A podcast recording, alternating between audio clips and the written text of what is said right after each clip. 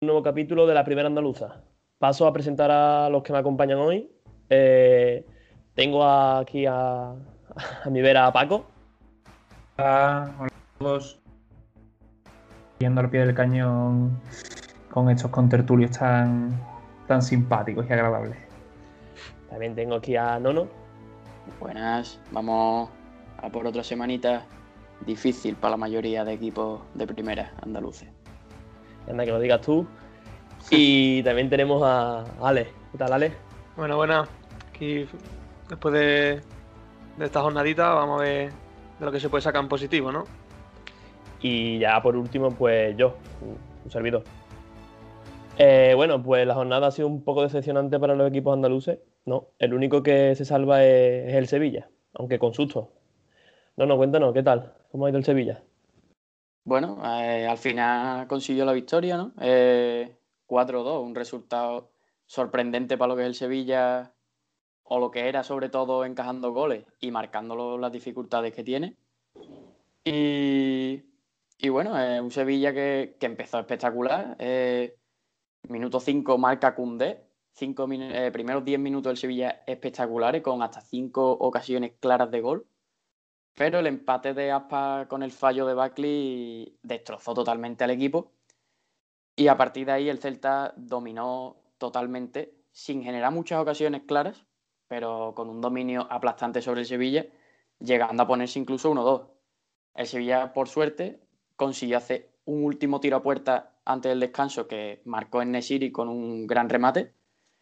Y a partir de ahí la segunda parte, pues realmente fue un dominio claro del Sevilla, aunque con una muy clara de Santimina que pudo, pudo haber puesto al Celta por delante y seguramente haberse llevado el partido. Eh, esta vez Lopetegui acertó con los cambios, porque hay que decirlo, cuando, falla se le critica, pero hay que elogiarlo porque metió a Oscar Rodríguez, metió a Idrissi, metió a Munir y metió a De Jong. Eh, cuatro cambios claves. Claro está también el cambio de, de escudero, ¿no? Que entró por Acuña y, y, que fue clave por el gol, que hay un poco de suerte porque rebota en Tapia. Claro, pero es un golazo, ¿eh? Es un golazo, claro. Eh, con esa pequeña fortuna. Y bueno, sí que es verdad que la alineación se la jugó mucho Lopetegui porque saca, sacó a Acuña y a Jesús Nava. Llegaban muy justo y a Acuña se le notó y tuvo que irse. Es más, para el partido de, de Champions es baja por, esa lesión en la que parece ha vuelto a recaer, aunque no con tanta gravedad. Y ahora hablando un poquito de la alineación que sacó Lopetegui, pues en portería puso a Buckley, que sinceramente eh, estuvo bien, a pesar del fallo después salvó con ese pie que le sacó a Santimina y varias acciones más, salvó de, de un resultado peor al Sevilla, así que eh, le voy a dar un 7 al partido de Buckley, no más. Eh, sacó cuatro defensas con Navas, Acuña, Cundé y Diego Carlos. Eh, para mí, Cundé y Diego Carlos, de los peores partidos que le he visto con el Sevilla, porque estuvieron muy flojos, superados sobre todo por Santimina y un gran Aspas, como siempre, que ya no es novedad que Aspas eh, lo haga muy bien. Con lo cual, ponerle un 6 eh, se lo voy a dejar, pero siendo generoso. Acuña no, no, se le puede valorar porque se tuvo que ir a la media hora y no tuvo tiempo realmente de aparecer. Y Jesús Nava, pues bueno, a pesar de volver de la lesión, yo no sé, este hombre, 35 años recién cumplido y no se pierde ni un partido. Eh, se perderá el de Champions y es por sanción porque jugar los 90 minutos y la siguiente jornada igual. La eterna juventud de nada. Exactamente. Yo no sé este hombre las lesiones que hace con ella, pero se las quita de un momento. O sea, es brutal. El eterno canterano. Totalmente. Y entonces a Nava, pues nada, un 8, un 9, como siempre. Por delante puso tres centrocampistas, Jordán, Fernando y Rakiti. Eh, Jordán sería después sustituido por Oscar. Y Jordán, Fernando y Rakiti, pues yo creo que los tres bastante bien, sobre todo eh, Rakiti me gustó mucho, sigue, me, me, parece que sigue mejorando y que sinceramente cada vez aporta más. No es el Rakiti media que veíamos en la primera, pero es un Rakiti muy protagonista, que le gusta tener el balón y que participa eh, repartiendo juego siempre, ofreciéndose y, sacando balón. Y la seguridad que da Rakitic en el centro del campo, de no tener el centro del campo roto. Esa, Yo creo que a Rakitic muchas veces no se le valora porque hace las cosas con tanta seguridad y tan bien que parece que no haga cosas muy buenas. Pero la calidad que tiene destaca claramente. Simplifica muchísimo el juego del Sevilla también.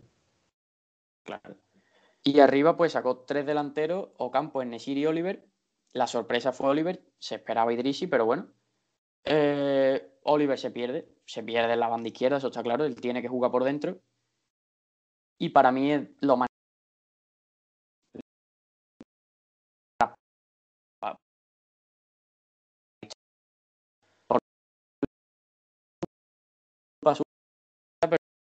se le da. Y en cambio, Nesiri fue de los mejores. En Nesiri, máximo goleado en todas las, en todas las competiciones. Efectivamente. A, pesar de lo que se le criticó eh, a principio de temporada por los fallos contra el Bayern y, contra el contra el Cádiz, ¿puede? Contra el Levante me suena que fue. Contra el Levante, tres goles en Liga y dos en Champions. Es decir, ahora mismo Nesiri es el máximo goleador del Sevilla. Sí, sí, y, el, y contra contra el Celta, muy buen partido. Bajó muchísimos balones, eh, se mató a correr como siempre y esta vez se llevó, se llevó su gol. Y Ocampo, bueno, no termina de despuntar como la temporada pasada, pero se ve que va cogiendo el tono poco a poco. Y bueno, voy a terminar un poquito hablando de los, de los suplentes. Escudero, pues, bastante bien. Creo que Escudero, si si, hombre, está claro que Acuña parte con ventaja y Acuña es el que se espera de titular. Pero Escudero contra el Bayern se vio un gran nivel. Los partidos de momento que ha jugado en Liga se ve muy buen nivel y contra el Celta se volvió a ver gran nivel más allá del golazo que metió. Por otra parte, Idrisi muy bien, tuvo dos o tres jugadas de lo que se espera, que regatee y que deje atrás a los defensas. Munir cada vez que juega marca o hace algo, porque Munir es un jugadorazo y debería tener muchos más minutos de Jong no apareció tanto, no tuvo tanto protagonismo. Y por su parte, Oscar, creo que sigue, sigue ganando la confianza de Lopetegui porque se lo merece. Yo creo que está jugando bastante bien. Cuando se le dan minutos, cumple. Y no me extrañaría verlo de titular en Champions eh, esta noche. Eh, y bueno, por. Dime. No, no, no. Antes de una pregunta. ¿Creéis que el año pasado hubiera sido un buen momento para vender a, a Ocampos? Yo creo que no, porque Ocampo al final no ha empezado bien, pero Ocampo tiene mucho que aportar a este equipo y, yo creo que todavía tienen más que dar. Está claro que no va a marcar 17 goles como la temporada pasada, pero porque eso no, era, no, no lo hizo en toda su carrera y le salió un año increíble. Pero yo creo que Ocampo es un jugador imprescindible. Bueno, el Sevilla, ya termino, pero el Sevilla creo que lo que debe mejorar principalmente en la defensa. Eh, siguen haciéndole demasiadas ocasiones y demasiados goles. Pero bueno, eh, poco a poco debe ir mejorando. Al menos se ve que el equipo remonta, cosa que el año pasado, cuando el Sevilla se ponía por detrás, que fueron pocas veces, pero cuando se ponía por detrás le costaba la vida eh, remontar. De vez en cuando sacaba algún empate, pero era difícil ver al Sevilla levantarse de, de ir por detrás en el marcador. Pues bueno, no, no, muchas gracias por, por habernos comentado qué tal ha ido el, fin de semana con el Sevilla. Y ahora pues nos desplazamos al nuevo Los Cármenes, ¿no? Donde esta semana, con todos los jugadores disponibles, ha, cosechado su peor derrota en casa Diego Martínez, ¿no, Ale? Pues sí, pues sí. Ha sido un fracaso bastante, bastante escandaloso, que como has dicho, pues eh, llegaba con, con, muchos titulares que no resultaron que no resultaron bien para el, para el Granada. Que, mm, que bueno, que yo creo que el Granada dominó bastante el partido y a pesar de eso, pues el Valladolid acabó comiéndoselo. Em, marcó Domingo Duarte el gol para, para el Granada, que bueno, que el Granada con los laterales, muchos centros y Domingo Duarte pues en un corner consiguió, consiguió marcar, pero es que el Valladolid con las contras eh, pues acabó ganando el partido. Em, durante la primera parte, pues el Granada llegó muchísimo más, pero al borde del descanso, pues Oscar Plano acabó marcando. Y nada más empezar el segundo tiempo, el Granada parecía un equipo totalmente distinto, atacando, atacando, atacando, pero otra vez más una contra, pues acaba marcando eh, Marcos Andrés Sousa. Y. Marcos Andrés tiene muy buena pinta. ¿eh? Sí, sí, sí, sí, ¿eh? muy, buen, muy buen jugador. Lo recalcaba Miguel Quintana en su Twitter, que es un jugador muy desequilibrante y acabó por pues, eso. Se comió a la defensa y acabó marcando con la zurda. Y ahí, pues, eh, decidió hacer un montón de cambios. Entraron eh, Roberto Soldado, Luis Suárez y Ángel Herrera. Y gracias a bueno, ese cambio, pues el Granada volvió a, sumarse al ataque y ahí cuando marcó Domingo Duarte. Y parecía que el Granada iba, iba a empatar el partido, iba 2-1, 1-1-2, pero en un error de Milla que, aunque haya tenido muy buen partido, que me parece que, que bueno, un error así, pues no. que ensucia un buen partido y acaba marcando, acaba marcando Jota. Tiene muy buena pinta. El jugador cedió por el Benfica. Y bueno, yo quiero recalcar eh, la potencia en ataque de los laterales de Fulkir y Carlos Neva, pero es que cuando, cuando están en defensa los noto que dejan mucho hueco en la espalda y ahí fue cuando marcó eh, prácticamente los, tres goles fueron porque los laterales dejaron mucho hueco. Bueno, el primero no, porque el primero vino de un remate de cabeza y eso no, hizo nada. Pero los, dos, los otros dos goles, mucho hueco en defensa, los laterales. Y, bueno, eso. Muchos intentos de Granada, pero no, no, consiguen marcar goles. Nada más que este, este gol. Y a pesar de la derrota, el Granada se queda eh, sexto en la clasificación y el Valladolid que sale de la zona de descenso. Pues... Yo te quería decir, eh, ¿tú crees que al Granada se le ha podido pasar un poco esa racha de sacar todo, de que todos los partidos saca algo positivo en cuanto a resultados y que se está pudiendo ver a un Granada que está flaqueando? Yo no sé si por el cansancio, por la acumulación de partidos. Yo creo que todavía es temprano es temprano de tachar a Granada como, bueno, de que estás haciéndolo mal. Todavía son nueve partidos los que lleva en Liga. En Europa League va, primero. Claro, claro, y va a ser esto con un partido menos. Va a empate a puntos con el quinto, que es el Cádiz. Y. Sí, sí, yo digo por sensaciones más que nada. Ya, ya, el juego, obviamente, pues a ver, son también más minutos, como has dicho, jugando en Europa. Pero yo creo que todavía queda mucha temporada y Granada puede demostrar y puede, puede volver a entrar a Europa, quién sabe. Este año va a estar disputada la zona europea. ¿eh? Hay, que, hay que tenerlo en cuenta porque, aunque es lógico que la Real Sociedad no se va a mantener primera toda la liga, pero sinceramente no creo que la Real Sociedad vaya a bajar de la cuarta posición de aquí a final de liga.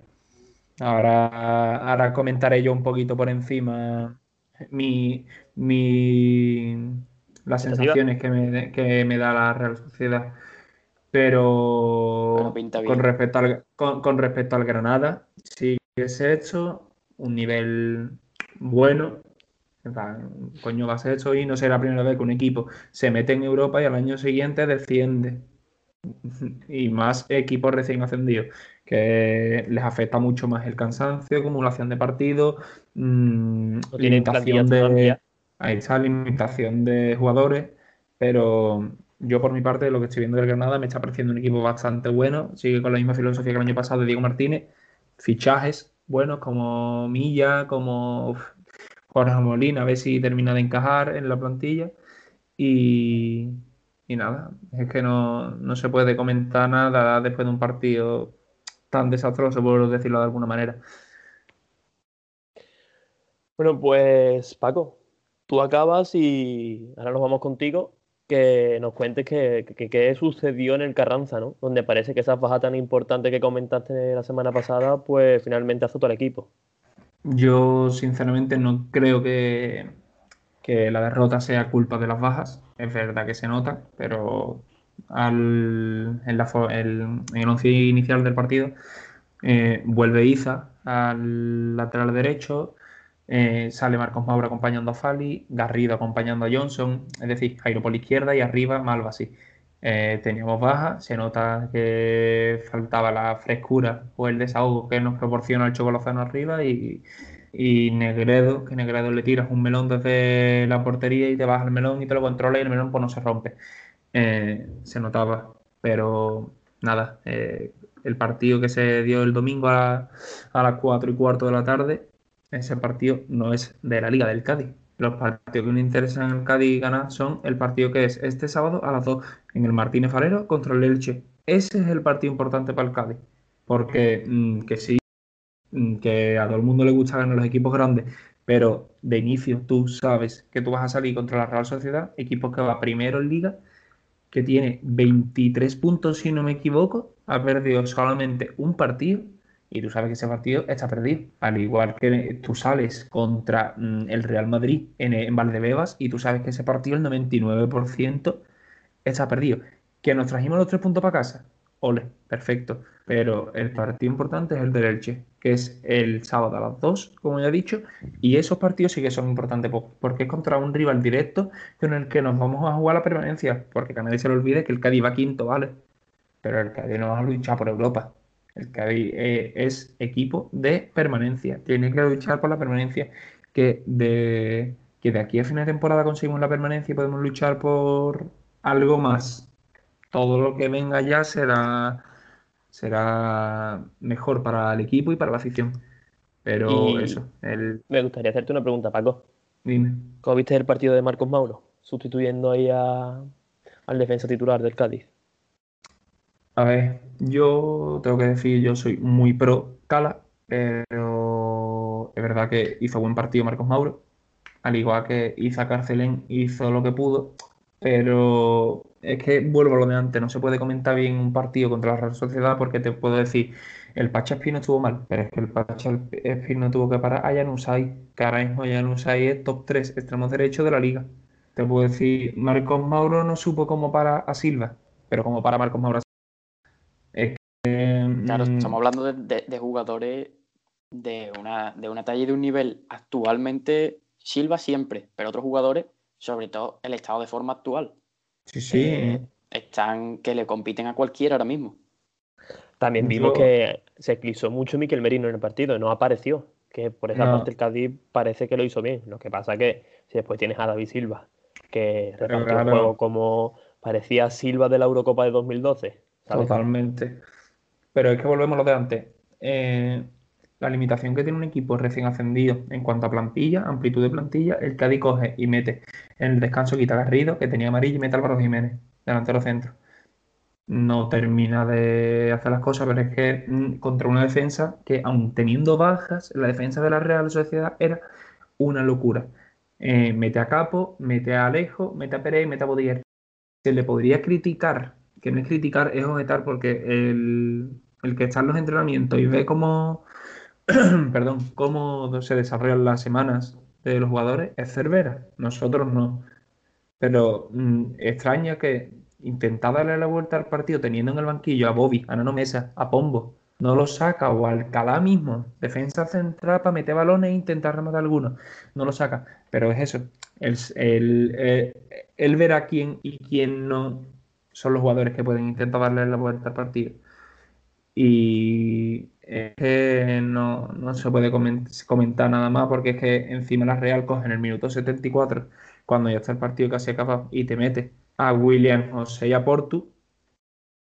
Tú imagínate la cara de todos los gaditanos viendo cómo va a entrar William José y Portu. Dice tú, ¿cómo para esto? Y Así que nada. Muy, muy bien Ledesma, ¿eh? Sí, sí, Ledesma es verdad que da algunas inseguridades atrás porque es un portero muy... Con poca experiencia también. Digámoslo así, muy suyo, pero sí, sí, poca experiencia, viene de primera Argentina y del tirón para acá. Y, pero realizó una de las que han comentado en, en la televisión de las paradas de la jornada. Un tiro a bocajarro que se lo para a, a no sé quién, no sé a quién le paró el, el tiro, creo que fue a Isaac. Pero no, no puedo seguir comentando ese partido porque es que no, como ya digo, el partido importante es el del sábado, que esperemos que podamos ganarlo y seguir sumando puntos, que es lo importante. Y aprovechar la racha del Cádiz fuera de casa. Y Paco, sobre, sobre Pombo, es extraño, ¿no? Es jugador titular primera, las primeras jornadas haciendo muy buenos partidos y de repente cero minutos para él. No sé qué, qué piensas que ha podido pasar o por qué Mm, toma esa decisión. No, Aparte no ha de un cambio no de ha pasado sistema. nada. Es que, es que es eso, es que no es aparte del cambio de sistema, es que es el cambio de sistema. Es como si yo te digo a ti, mm, hay un cambio de sistema en el, en el Sevilla y tienes que sacrificar o a, o a Munir, imagínate que Munir hubiera empezado muy bien la temporada, o a Rakitic. Es que tienes que sacrificar a, a Munir, por muy bien que haya empezado la temporada. Pero en ese momento Cervera dijo, voy a cambiar la formación y vamos a, entrar, a echar con dos puntas con el Choco y Negredo arriba. Y, y funcionó muy bien. Los cuatro primeros partidos del Cádiz fueron los ganas. Claro. Es decir, que Pombo es el cambio de sistema. Me parece extraño que no entrara este, este fin de semana, sí. Pero son los entrenadores y el cuerpo técnico los que saben quiénes son los mejores jugadores para cada partido. Así que esperemos que lo podamos seguir disfrutando. Es un poco caso Lainez, ¿no? Sí, totalmente. Que nadie sabe por qué no juega, pero sin embargo hay decisiones desde altos rangos de- del club que, que nos hacen que salga cedido. Bueno, en este caso Pombo tampoco lleva tanto tiempo como para poder salir cedido del Cádiz, ni, ni juegan. Y, y es algo curioso. Pues sí. Así Y que- por, por mi parte ya está. Por mi parte ya no tengo nada más que comentar del partido que se dio el domingo pasado. Pues muchas gracias Paco. Y ahora pues voy a comentar yo un poco lo que sucedió en el, en el nuevo San Mamés, ¿no? Que octava, bueno, octava derrota ya en San Mamés por parte del Betis. Todavía no ha logrado cosechar ningún punto en tierra bilbaína. Y además eh, goleada.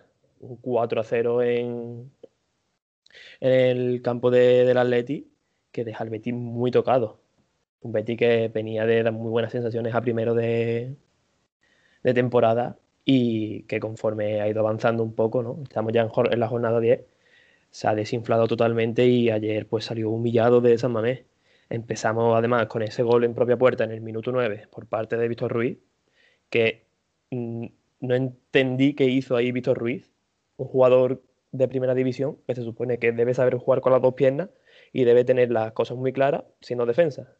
Si a ti te llega un balón en el área chica, estás solo, si quieres despejarla, o pega un balón fuera de un punterazo, o dale con la pierna menos buena, porque no debe de tener una pierna mala un jugador de primera división. Eso lo vienen enseñando todos los equipos de, de categorías inferiores desde que tenemos eh, siete años.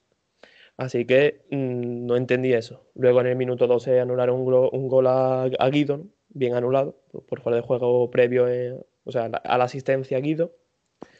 Luego en el minuto 33, pues adelanta eh, el Atleti, bueno, adelanta, mete el segundo gol el Atleti por, por parte de Ander Capa.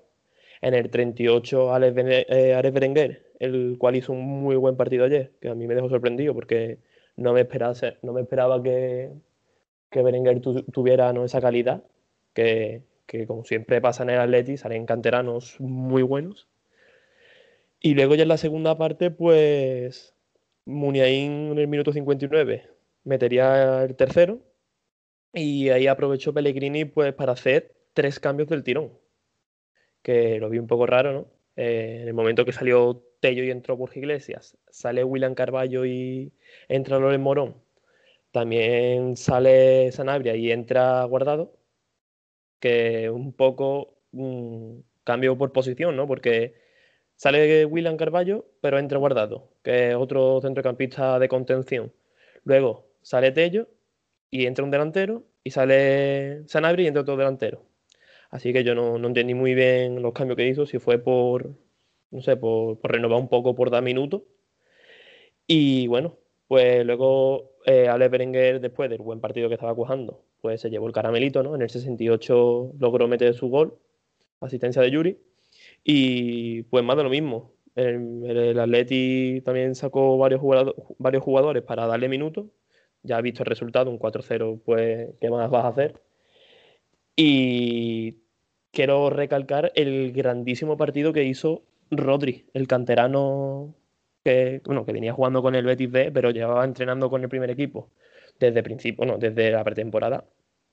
y que se esperaba bastante de él, ¿no? Porque es un centrocampista, bueno, más bien media punta, ¿no? Que, que, tenía, que tenía que haber, o sea, que venía con la mochilita, ¿no? De hacer muy, la mochilita de que estaba sustituyendo a Canales. Que sustituir a Canales en el Betis es, algo, es una papeleta importante, ¿no? Porque... Yo te quiero hacer una pregunta, Adri, perdón. Sí, sí, dime. Eh, si no recuerdo mal, en la primera parte eh, mete un golazo Berenguer, Alex Berenguer del Bilbao, eh, y se lo anulan por falta sobre sí. ¿A ti te parece falta? Porque a mí, sinceramente, no. No me parece que es una disputa de balón en la que es verdad que Berenguer mm, agarra el brazo de Sidney, pero Sidney también va forcejeando con él y Berenguer para mí no hace falta. También es verdad que ya el partido creo que iba 2-0, por lo que tampoco es una acción polémica trascendental en el, desarrollo del partido, pero te lo quería preguntar para saber tu opinión. Es que mm, te voy a comentar. Eh, los criterios de, los árbitros son muy dispersos. Porque mm, vengo a mencionar lo que la semana, la semana pasada mencioné. Las dos jugadas que hubo en el área, ¿no? Una por parte del Betis, la de el penalti, bueno, el supuesto penalti que se debería haber pitado a, a Sanabria y el penalti que se pitó a Ramos. Dos jugadas y totalmente iguales, que, una fue sancionada y la otra no. Luego quiero recordar, creo que fue eh, incluso, vamos, tú lo, tendrás muy cerca porque el partido que jugó el Madrid con el, con el Cádiz, creo que fue una falta a Luka Modric que, al final acabó en gol del. No sé, en gol. Bueno, creo que fue en gol del Cádiz. Que, se anuló también la el gol. Sí, sí. Y que, muy similar a lo que pasó ayer con Sydney. No sé si te acordarás. Lo recuerdo. De acuerdo.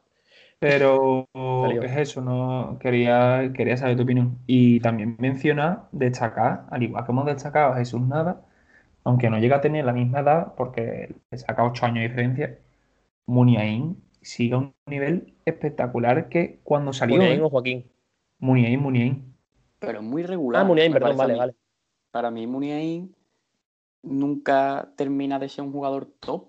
Es, verdad que nunca ha hecho una temporada que tú digas eh, entera, su temporada. Yo creo que pero, su momento pero, y se pudo ir a un equipo más grande, pero no se fue y yo creo que se estancó. Y Muniain no termina de rendir, creo yo, al nivel que se le espera. Yo creo, que, yo creo que Muniain lo que necesita, pero aparte de que es un, de que es un jugador de club, eh, Muniain yo creo que necesita tanto un buen centrocampista por detrás y un buen punta. Porque con él, el juego como segundo delantero. No, bueno, sí, claro, pero teniendo por delante a Sir Libre, no es la misma libertad que cuando tiene por delante Iñaki Williams para darle balones, paredes, y teniendo por detrás a Miguel Vega y una vencedor, si no me equivoco, no termina de encontrar esa libertad en el centro del campo que a mí por lo menos me gustaría ver Muniain porque es un jugador que siempre me, me, ha gustado y me gustaría que terminara de explotar. Es un jugador también que busca mucho la, los espacios, ¿no? Y, lo que tú dices, no tiene un jugador que, le ofrezca esa libertad de que él tire la ruptura y, lo busquen. De hecho, vimos más, bueno, algún que otro intento de, ruptura de Iker Muniain, pero no los centrocampistas, en este caso Unai Vencedor y Miquel Vega, no, no supieron localizarlo. y, mm, bueno, sí, dime, dime. Que eso, que Muniain siempre me ha parecido jugador sub-21 de España, a pesar de tener 27 años al no haber explotado en su carrera, siempre lo he visto como ese jugador sub-21 que a ver qué temporada rompe, pero sí, sigue. Totalmente. Es una pena. Un, es un poco tipo tipo Nolito cuando estaba en el en el Celta, que ya tenía 26, 27 años, pero aún así seguía dando esa sensación de juventud y de frescura a esperar a, una temporada que la rompa, ¿no? Nolito también es que salió muy tarde, Nolito mm, sí jugó en el equipo de mi pueblo y salió de aquí con veintitantos años, creo ya. Claro, y se fue al Barça B. Y se fue, claro, se fue al Benfica. Nolito no ha tenido una carrera tan larga, por decirlo así. No, al contrario, la ha tenido, pero... la ha tenido larga, pero no en la élite. Claro, ahí está. Es, un poco eh, como, eh, como Borja Iglesias. Claro. Borja poco, Iglesias sí. sa- sale del, del equipo de su ciudad, no recuerdo cuál era, No, en el Zaragoza, Eh, creo, ¿no? Sí, estaba en sí. Zaragoza. pero antes de estar en Zaragoza eh, salió Sí, con en el Pontevedra 23, estaba, creo. con 23 años, Sí. creo que sale del, del- de su primer equipo. Así que esos son jugadores con una carrera curiosa. Y otra cosa que quería recalcar es la defensa del Betis. La peor defensa de la liga con 21 tantos eh, en contra.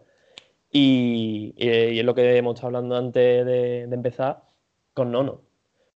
Los tres primeros partidos, eh, el Betis no encaja.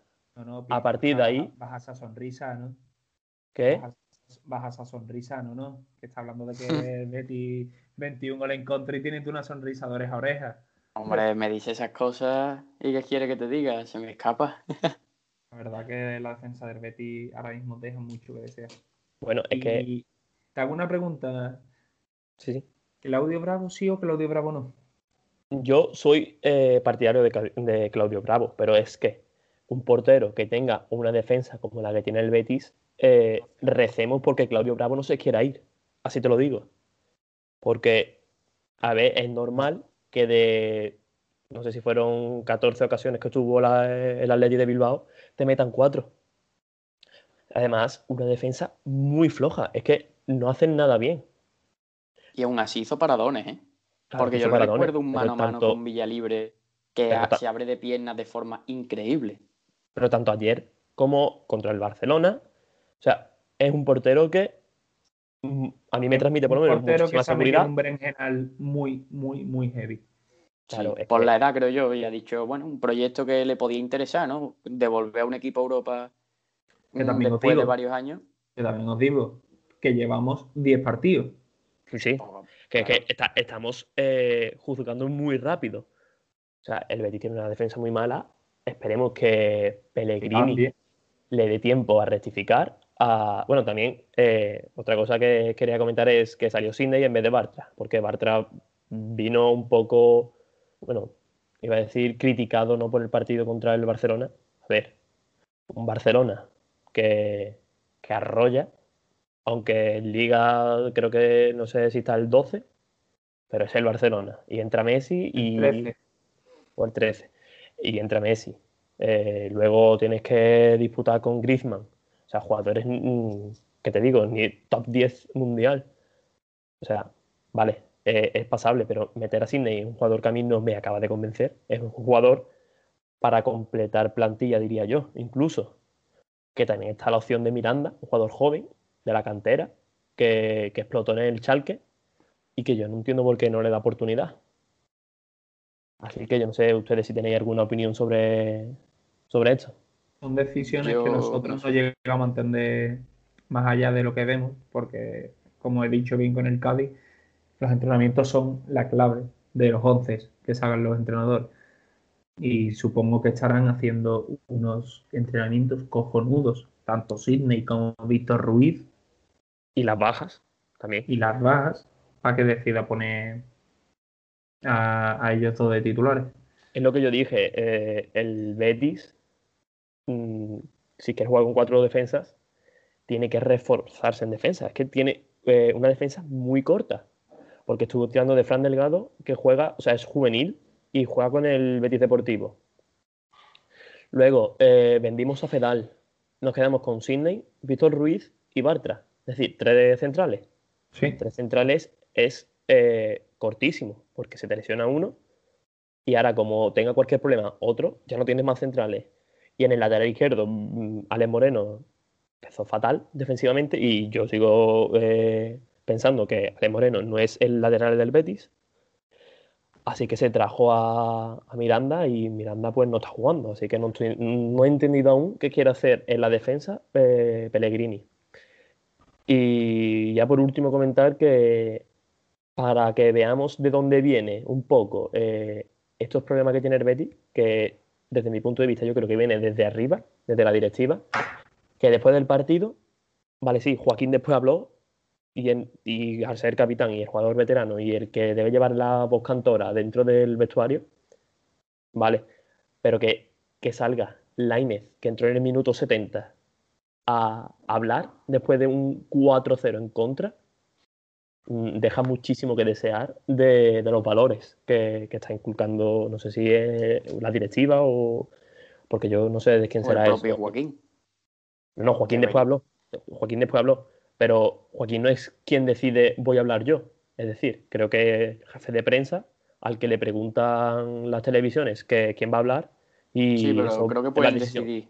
Claro, la decisión viene de arriba. Porque después del partido del año pasado, Sevilla-Barcelona, de cuando ya fue los partidos de liga fueron en junio eh, por esa fecha, empataron a cero y Piqué pidió hablar. O sea, no le tocaba a él y pidió hablar, con lo cual los jugadores pueden decidir a la cara.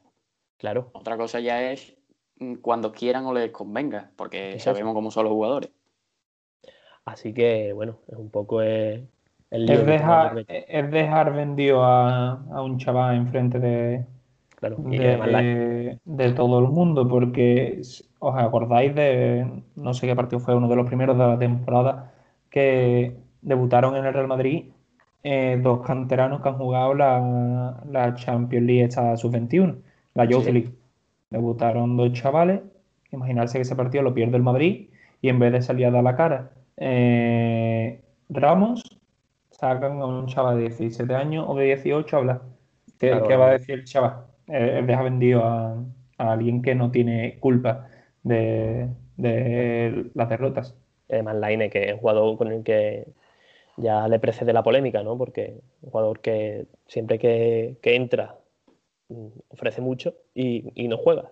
O sea que, mm. bueno, pues ya para acabar, ¿no? Esta semana tenemos Champions y Europa League donde tenemos a los de Lopetegui, ¿no? que buscarán clasificarse como líderes ante el Krasnodar, y a los de Diego Martínez, que se enfrentarán al Omonia de Nicosia, los colistas del grupo, por lo que se intentará también seguir sumando para poder clasificarse también como primera de grupo. Así que bueno, comentarme un poco cómo se encuentra el equipo. Vamos a empezar con el Sevilla, ¿no? ¿No? ¿No? Eh, sí, bueno, el Sevilla se le presenta un partido más difícil de lo que parece. Eh, llega segundo, empatado a puntos con el, con el Chelsea a siete puntos, con dos victorias y un empate precisamente contra el Chelsea. Eh, si quiere seguir optando al primer puesto, mínimo debe empatar, porque la siguiente jornada es eh, como local ante, eh, ante el propio Chelsea, con lo cual debe ganar hoy para ponerse con 10 puntos y que no se le escape esa primera plaza para jugársela en la penúltima jornada a ese primer puesto. Eh, bueno, el Sevilla llega con las bajas que ya se saben de Carlos Fernández y Bono, que son positivos, Acuña lesionado y Jesús Nava sancionado por la expulsión ante el Krasnodar en el, en el primer partido.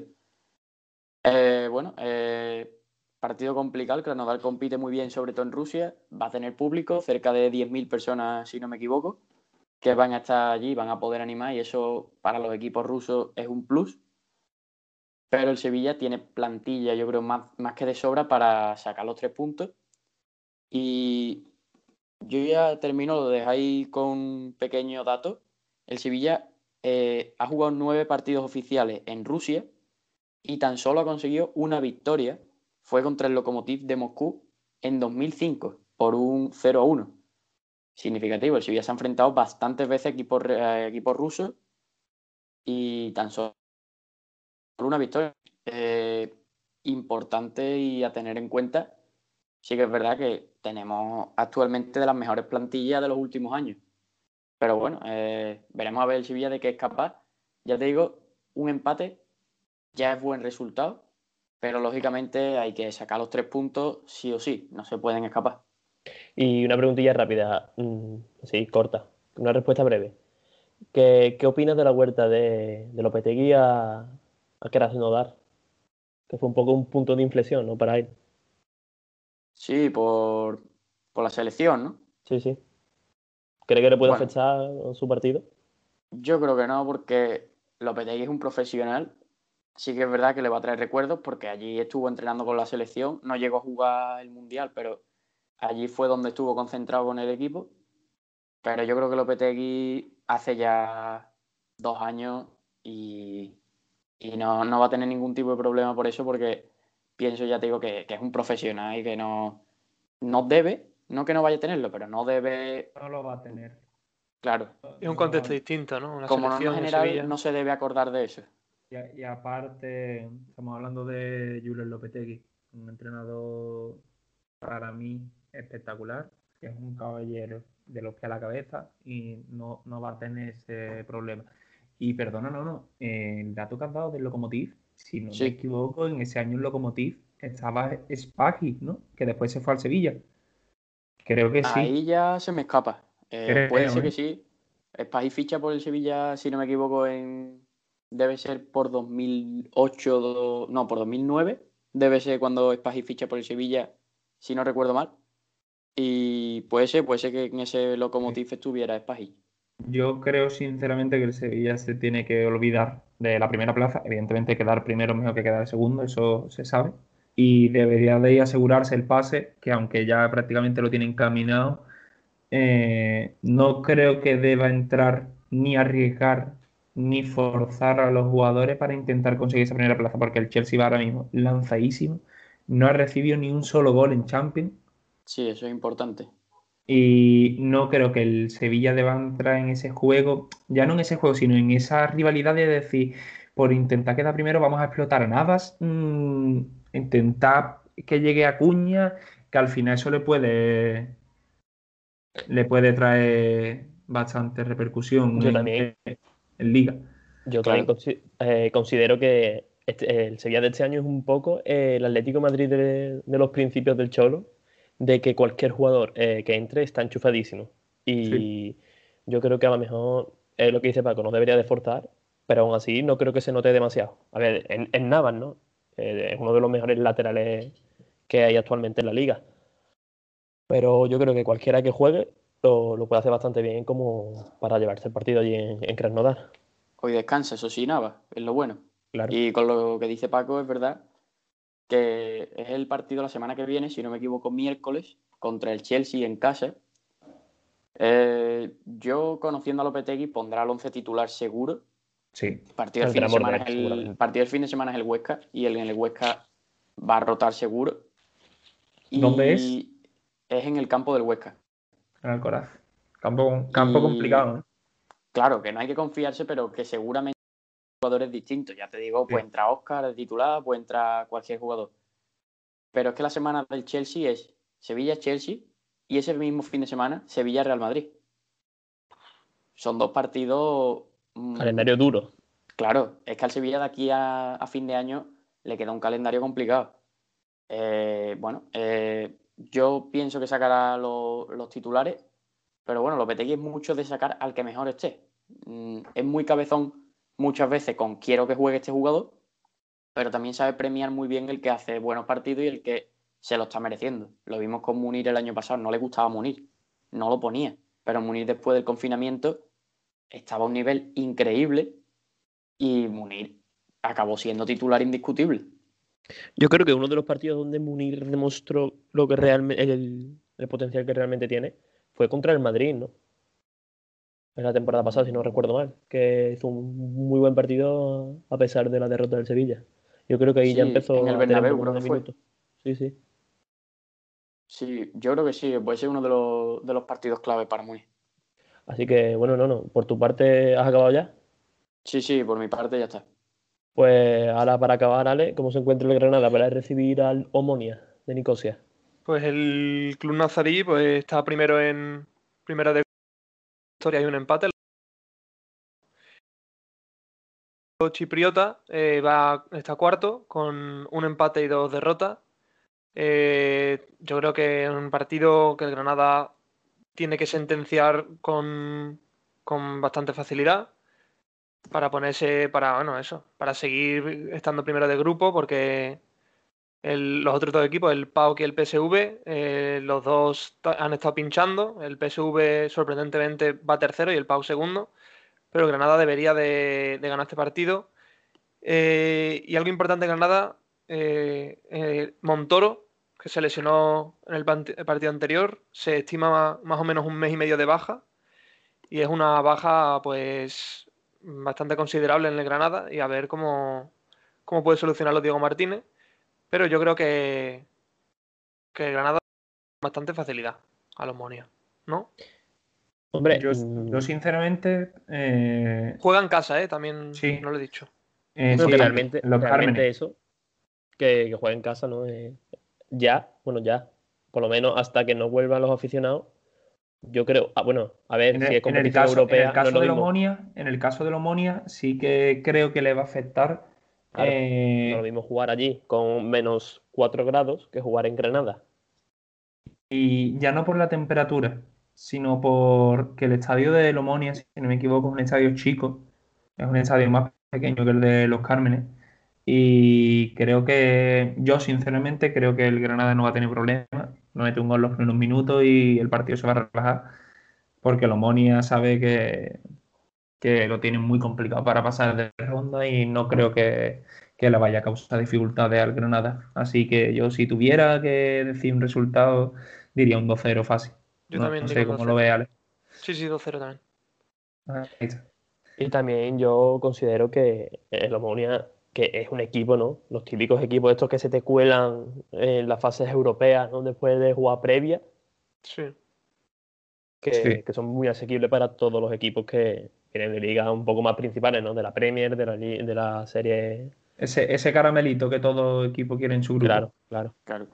Así que, bueno, Y pues. bien- está saliendo muy bien el Granada de su grupo, ¿eh? Porque el PSV para nada es un mal equipo. Sí, por Es eso me sorprendió. ¿eh? que- claro, es que el PSV es un equipo que juega Champions muchas veces. Eh, Y que, y que Y se ha reforzado y que se ha reforzado bien este año. Claro, Fichado sigue- al medio sigue centro. Sigue eh, teniendo, sigue teniendo. Malen. eh, Cierto, Gotze, ¿verdad? sí, Ah, está al- claro que tiene muy buen equipo. Zahavi, un delantero. sí, No me acuerdo de qué. israelí. Israelí. Israelí, muy eso. top. Sí. Es decir, que. Y muy buenos canteranos, que es un equipo a ver, sólido en, en la Eredivisie. Pero vamos.